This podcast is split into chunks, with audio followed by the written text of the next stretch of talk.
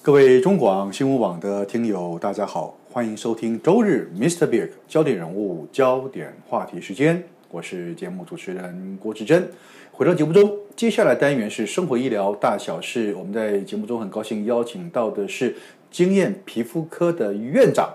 蔡医生，蔡医师来到节目中为我们解答日常生活中我们可能会接触到各种医疗咨询方面的问题。你好，蔡医师。大家好，好，蔡医师，我们上个礼拜好像谈的是谈夏天流汗的问题哈，是谈到呃好很多流汗的体臭啊，对谈到狐臭啊，是那这事实上这些东西都可以透过呃有效的止汗剂啊，或者是摘除大汗腺来。解决这个问题，好对。但是夏天还有一个问题，有是些人是因为我真的流汗，流汗，流汗，流汗，流到哎呦，我怎么身上都回灰啊，长了汗斑，是对不对？好，到底什么是汗斑？为什么流汗会流到最后变成 斑？这是是怎么回事呢？对蔡医师，呃，汗斑哦，其实这个顾名思义哦，跟流汗有相关的斑。那这种斑呢，其实它是霉菌感染，这嗯个是一种霉菌叫皮屑芽孢菌，好、在皮肤上面它寄生了，嗯那它就会产生色素。那有的是色素多，有的色素少，嗯所以看起来有的就是一块一块。好，有的是咖啡嗯色，好像突然之间长了很多斑，有的病人以为他中毒了，哦啊，它其实不是，是嗯那有的是看起来比较白，就是他以为他长白斑了，所以它是可黑可白的，所以整个身体都被灰灰啊。对对对，那局部的地方好像就是呃看起来很可观呐、哦，就是一块一块。嗯它很多啊大概会都对分布在哪一呃个最个？常最常见，因为它地方比较多跟流汗相关嘛嗯，好、所以像我们的前胸、是后背、哦，腋下，是啊，有时候长得太厉害会长上来脖子。脸上会不会不会了？偶尔有，也会有哦哎、偶尔有、这种病人真的都很会流汗是嗯啊，潮湿温暖的一个环境，所以它是一个夏天很常见的疾病。是哎好。那为什么嗯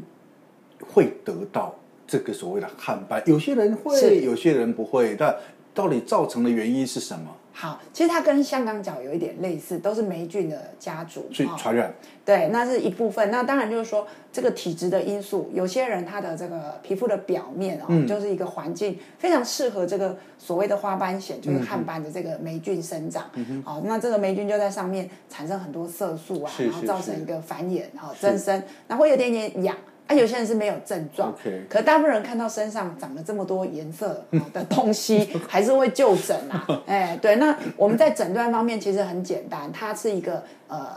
交界非常明显的，嗯也就是说它有跟没有、看得很清楚哈、那有经验的医生就是看一眼就知嗯道。那如果有时候我们真的不太确定，我们用那个刀片刮一下它是有是血是血哦哦，，它会掉哎皮屑，会是不有一是点点刮的话，其实它是会有一点点是血血是的。是那你如果放着不管它，它就是越长越大块，哦嗯哎越长越大片，慢慢的扩散，因为它其实是感染嘛。好，那比较会扩散在自己的身上，本来一个手掌大变两个手掌大，越来嗯越大。这样 OK，那您刚刚说如果放着不管，它会不嗯对断持续的扩大，那最后会怎么样？如果真的有些人就是没有治疗，它放着不管，它嗯是会危及生命吗？倒不至于，嗯但是因为它这个实在太大片的时候哈，有时候它会钻到毛囊里面，哦嗯啊，造成皮屑芽孢菌毛囊炎。我又看过一个案例，就是它不只是平面的，它还深哦入深入毛囊，那那个皮屑芽孢菌毛囊就会不舒嗯服，蛮不舒服的，好像一颗一颗红红的点点。所以其实呃也不能放着不管它了，嗯是啦哎，，不然整个人就变大花菇了。对对对对对，所以还是要治疗。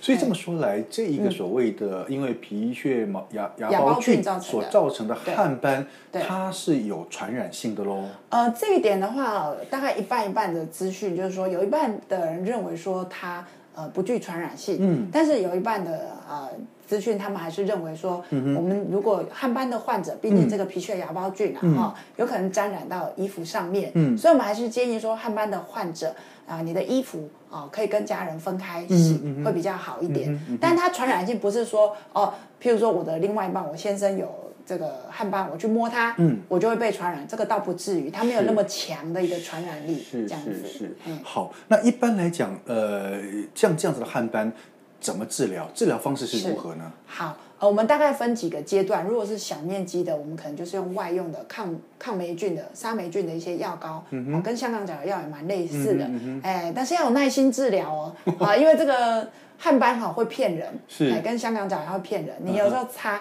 这一类的药膏没有类固醇，就是单纯的杀霉菌配方是。是是，建议至少使用两到四周，是嗯好、那如果真的太严重，甚至用到快两个月也是有可能。那如果面积实在太大了，好、可能我我们就会添加一个很特别，大家有听过一个人参丽酥哦是它有本来是洗头皮屑的嘛，嗯但是头皮屑也是皮屑芽孢菌家族，所以呢，我们也可以利用这样子一个它杀这个皮屑芽孢菌的特性，把这个呃还有这个 ketoconazole 嗯就是这个。抗霉菌的配方，把它拿来洗身体，当做是沐浴乳。 OK，OK 哎，但是这边要提醒一下，如果患者在使用，你要给他杀死敌人的时间，好、嗯要停一下五到十分钟，不要马上冲掉。是是是对，是，所以是嗯呃，再加上这样子一个沐浴的成分，那如果第三阶段真的太严重了，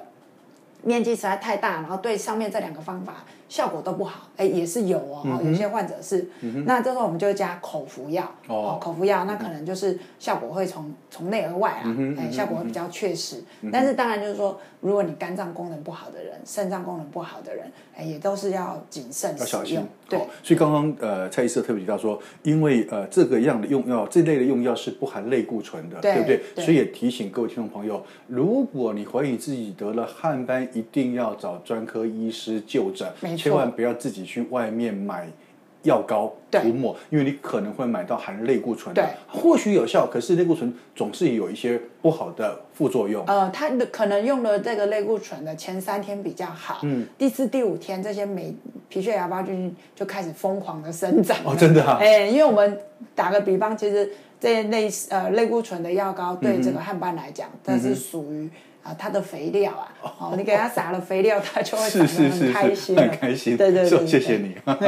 好，那所以。呃，刚刚呃，蔡医师有提到说，它就有一点点像像像香港脚的感觉对哦对对所以意味着有点像香港脚，必须耐心治疗，但是它也有可能随时回来再找你，就对了，没是不错是？没错哦，因今为嗯年治疗了，明年再来，哦，每年都要再见吗？呃，有这个可能性，因嗯为其实汗斑我们刚好说，它真的是啊、比较容易流汗的人，容易得到嗯，所以你明年还是很会流汗呐、啊，嗯，啊，那你又提供一个很好潮湿温暖的环境，是那皮屑芽孢菌又会开始作怪，又产生汗斑，所以呢，很多汗斑的患者到后来，他大概知道快要开始发作了，他们有时候就会先来治疗了 OK，哎，好对，，嗯所以这样子的汗斑只能透过治疗来解决，但是似乎没有所谓的日常生活中预防的机制吗？嗯，其实还是有一些，譬如说、我们刚刚说这个呃很会流汗的患者哦，那你当然就是说呃待在比较凉爽的环境，嗯啊、然后如果真的有流很多汗，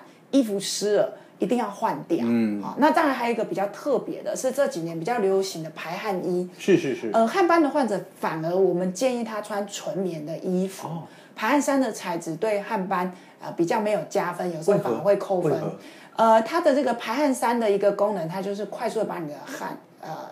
让你觉得皮肤比较干爽，嗯，哦，可是其实纯棉的话，它比较透气，嗯，好、吸汗，而且如果真的它已经吸饱了，嗯，衣服湿湿黏黏的，你会有感觉，你会想要换掉它嗯你才会想要换掉。哦，所以其实我们在过去，呃，台湾皮肤科医学会，我们大家讨论起来，在过去这三年啊、呃，因为大家太流行穿排汗衫了，反而汗斑的比率，当然全球的暖化也有关系哦，OK 嗯啊、但汗斑比率是增加。所以如果你是汗斑患者，建议穿薄的、透气的，呃，棉麻纸啊、棉纸是最好的。嗯最好的嗯那有湿掉。换掉、洗掉，然后那个皮肤把它擦干净，这样子。尽量保持自己身上皮哎干肤爽干燥，对哦，这是没错最好的方法了。对哦对对好，网络上当然还是有偏方了哦是。来，蔡医 师，网络留言追追追哦，网络偏方说用苦瓜硼砂治疗，或者是洗中药啊，是哎有效不啊？呃，我我可以这么说啦，就是说，如果以台湾这个就医 环境这么方便哦，而且你知道，在国外他们是不能直接看皮肤科的，哦这这样子，对，像是在